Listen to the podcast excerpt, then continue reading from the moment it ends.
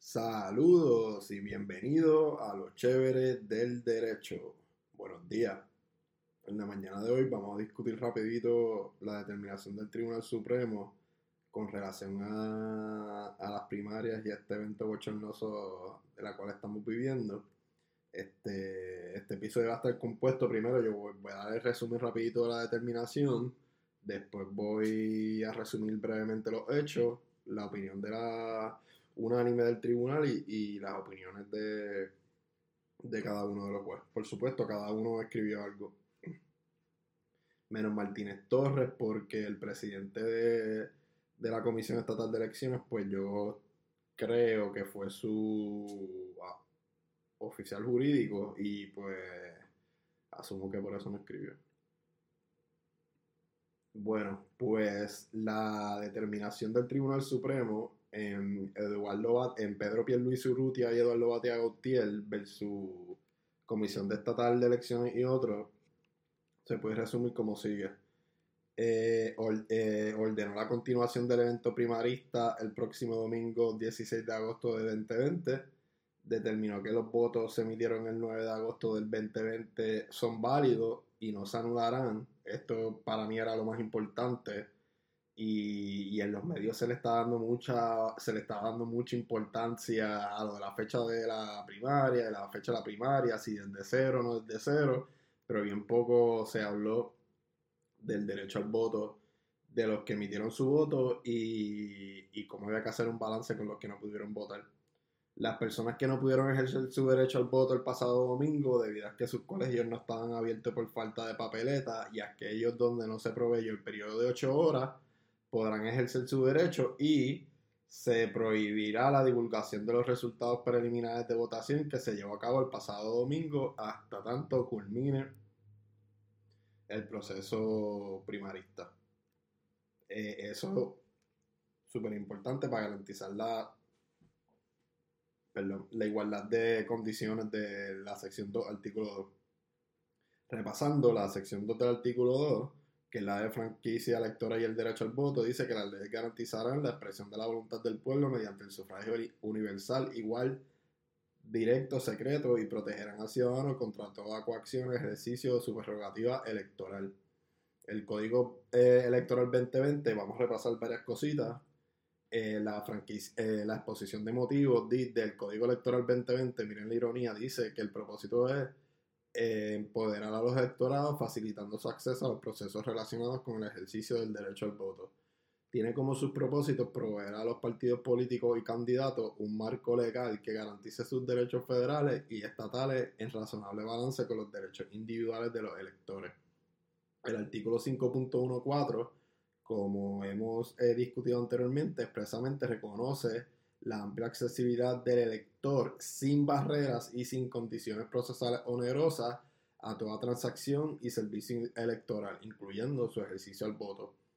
El capítulo 7 regula el proceso de primaria y este provee para la creación de una primaria para, para cada partido que estará compuesta por el presidente de la Comisión Estatal de Elecciones y el comisionado electoral de cada partido político que deba celebrar primaria.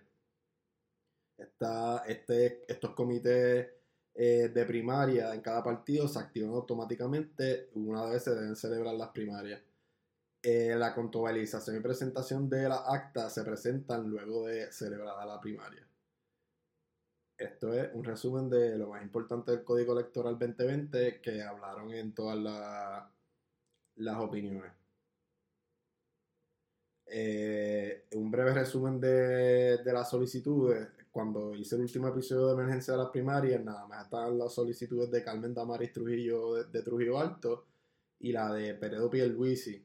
Pues se le añadió la solicitud de revisión de Eduardo, de Eduardo Batia, eh, que alegó que el acuerdo entre los comisionadores era ultravide porque no se encontraba dentro del Código Electoral 2020 ni el reglamento de los partidos ni el reglamento para las primarias solicitó también la publicación de los resultados que había hasta el momento. También solicitó que se concluyese el proyecto electoral lo más breve posible.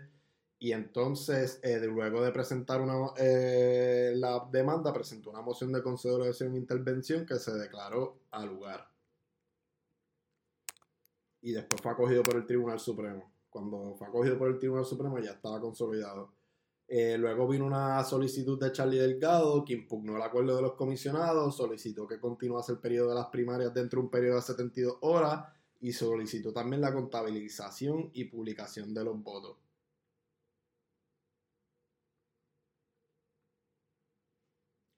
Solicitud de la gobernadora el curso de acción de los comisionados violó el derecho al sufragio de los puertorriqueños y que se ordenara una nueva votación en todos los precintos electorales donde se violó el horario establecido, no pudo efectuarse la violación o se le violó el derecho al sufragio a algún puertorriqueño.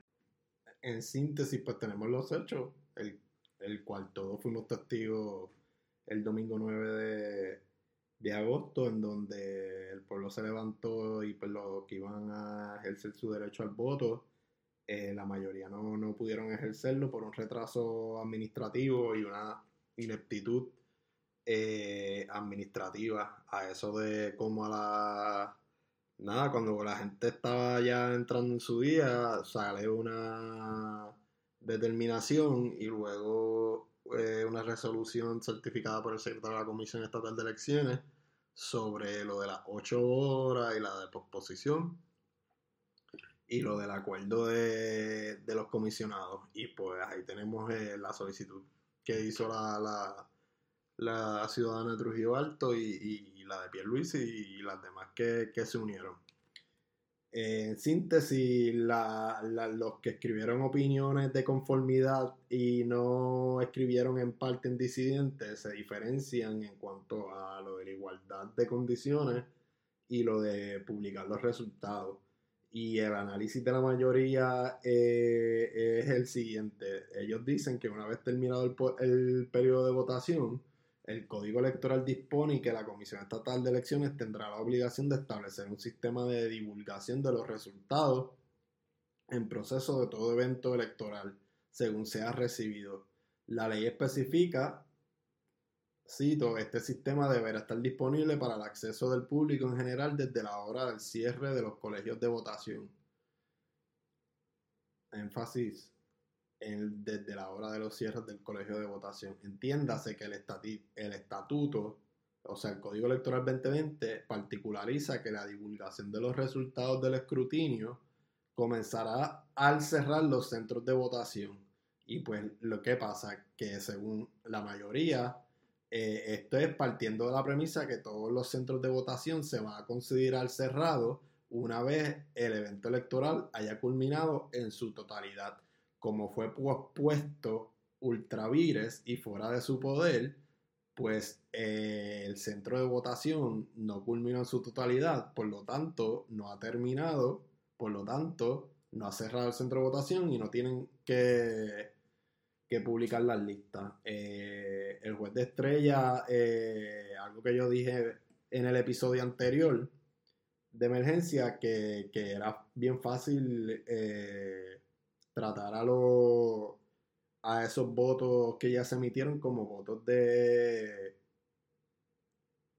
como votos ausentes. Y cito, la admiración operación de este evento electoral por la Comisión Estatal de Elecciones no solo fue incompetente y seriamente negligente, sino que además fue contraria a su ley orgánica y a su reglamento interpretativo todo esto es consono, es consono con el tratamiento que se le da a los votos adelantados y votos ausentes, particularmente las distintas personas que son elegibles a los métodos especiales de votación, ejercen su derecho al voto en fechas anteriores al evento electoral. ¿Qué pasa con, con, estos votos ausentes? Que estos se quedan en los maletines y estos no se contabilizan hasta que termine el periodo electoral completo, ya sea el primario o el general donde, donde se haga lo del, lo del voto por adelantado. Voy ahora eh, a leer unas cositas de las diferentes, algunas frases de las diferentes opiniones.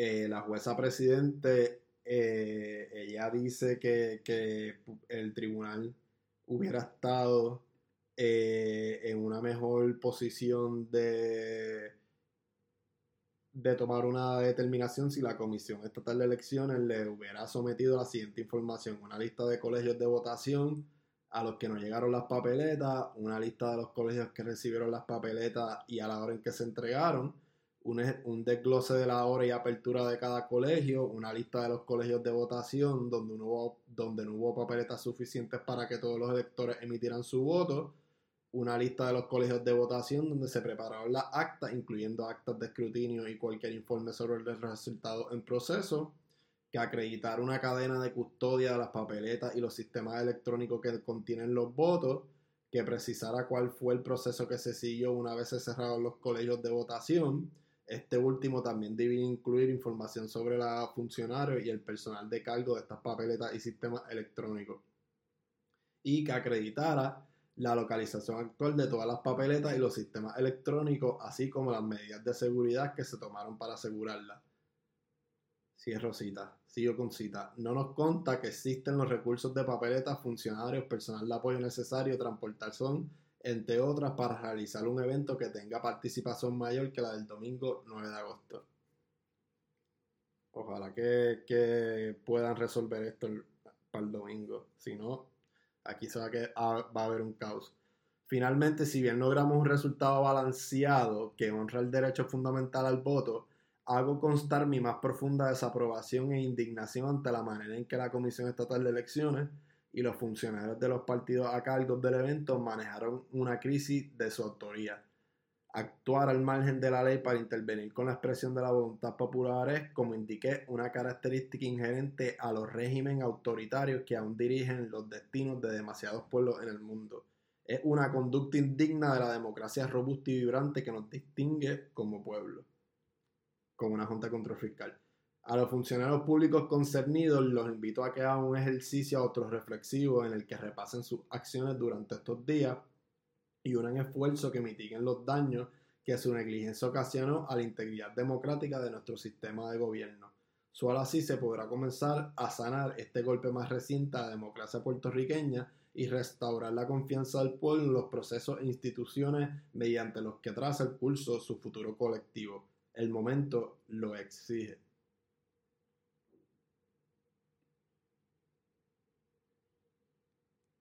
Eh, el, opinión de conformidad, una frase que sobresale del juez Colón Pérez, flaco servicio que le ha dado a la democracia y al país, uno que históricamente se ha caracterizado por la pureza de sus eventos electorales por parte de los directivos de la Comisión Estatal de Elecciones de Puerto Rico y su presidente, licenciado Juan Ernesto Dávila Rivera. Esperemos pues que los actores del proceso electoral puertorriqueño aprovechen esta oportunidad y el remedio concedido para que el próximo día en que se contiene con el evento electoral que comenzó el pasado 9 de agosto se evite a toda costa otro ultraje a la democracia de Puerto Rico.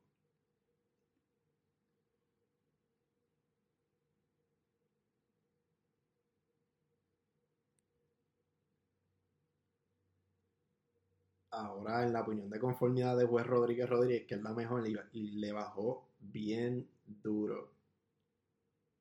Muy bien por ella. Qué vergüenza, qué desgracia, cuánta indignación. Observemos el observamos el pasado domingo con asombro, aunque no con tal sorpresa, la debacle electoral del proceso de primaria celebrado a semanas de una elección general se veía venir, pues el deterioro de la administración pública y la gestión del gobierno es innegable y ha pasado a ser un elemento ingerente de nuestra cotidiana como país. Era de esperarse ante una sucesión de eventos dirigidos a debilitar nuestro sistema electoral y atentar contra una rediviva participación ciudadana. El elenco fue estelar y su utilería la más perfecta. Un nuevo código electoral que cambia sustancialmente las reglas de la contienda electoral eleccionaria a última hora, aprobado de manera atropellada por la Asamblea Legislativa, rama ejecutiva que lo refrenda con plazo, no obstante los serios señalamientos que se hicieron y que se hacen en contra del proyecto. Una comisión estatal de elecciones presidida por un neófito, presidida por un neófito. A los que no son del mundo griego les, les recomiendo que busquen la palabra neófito en Google el licenciado Juan Ernesto Dávila, quien le demostró al país su patente incapacidad para desempeñar con un mínimo de eficacia el cargo a la cual fue designado por el exgobernador Ricardo Rosselló, que no es exgobernador. Unos comisionados electorales que no advirtieron al antemano del país lo que ocurría en el seno de la comisión y que por el contrario aseguraron al elector que estaban listos para celebrar con éxito el evento. Unos presidentes de partido, candidatos a su vez a puestos electivos, quienes en una conferencia de prensa desafortunada se arrojaron a las prerrogativas de la Comisión Estatal de Elecciones sobre el proceso electoral. Y lo que es peor, ninguno de estos actores está dispuesto a asumir su responsabilidad, sino que como niños recurren a la cantaleta trillada. La culpa no es mía, es tuya. Y es que cuando la incompetencia y la desfachate se combinan en la trama, el desenlace es siempre infausto. Y la mejor frase de todas es la siguiente. No hay que ser Albert Einstein para concluir que la verdadera crisis es la incompetencia. Wow.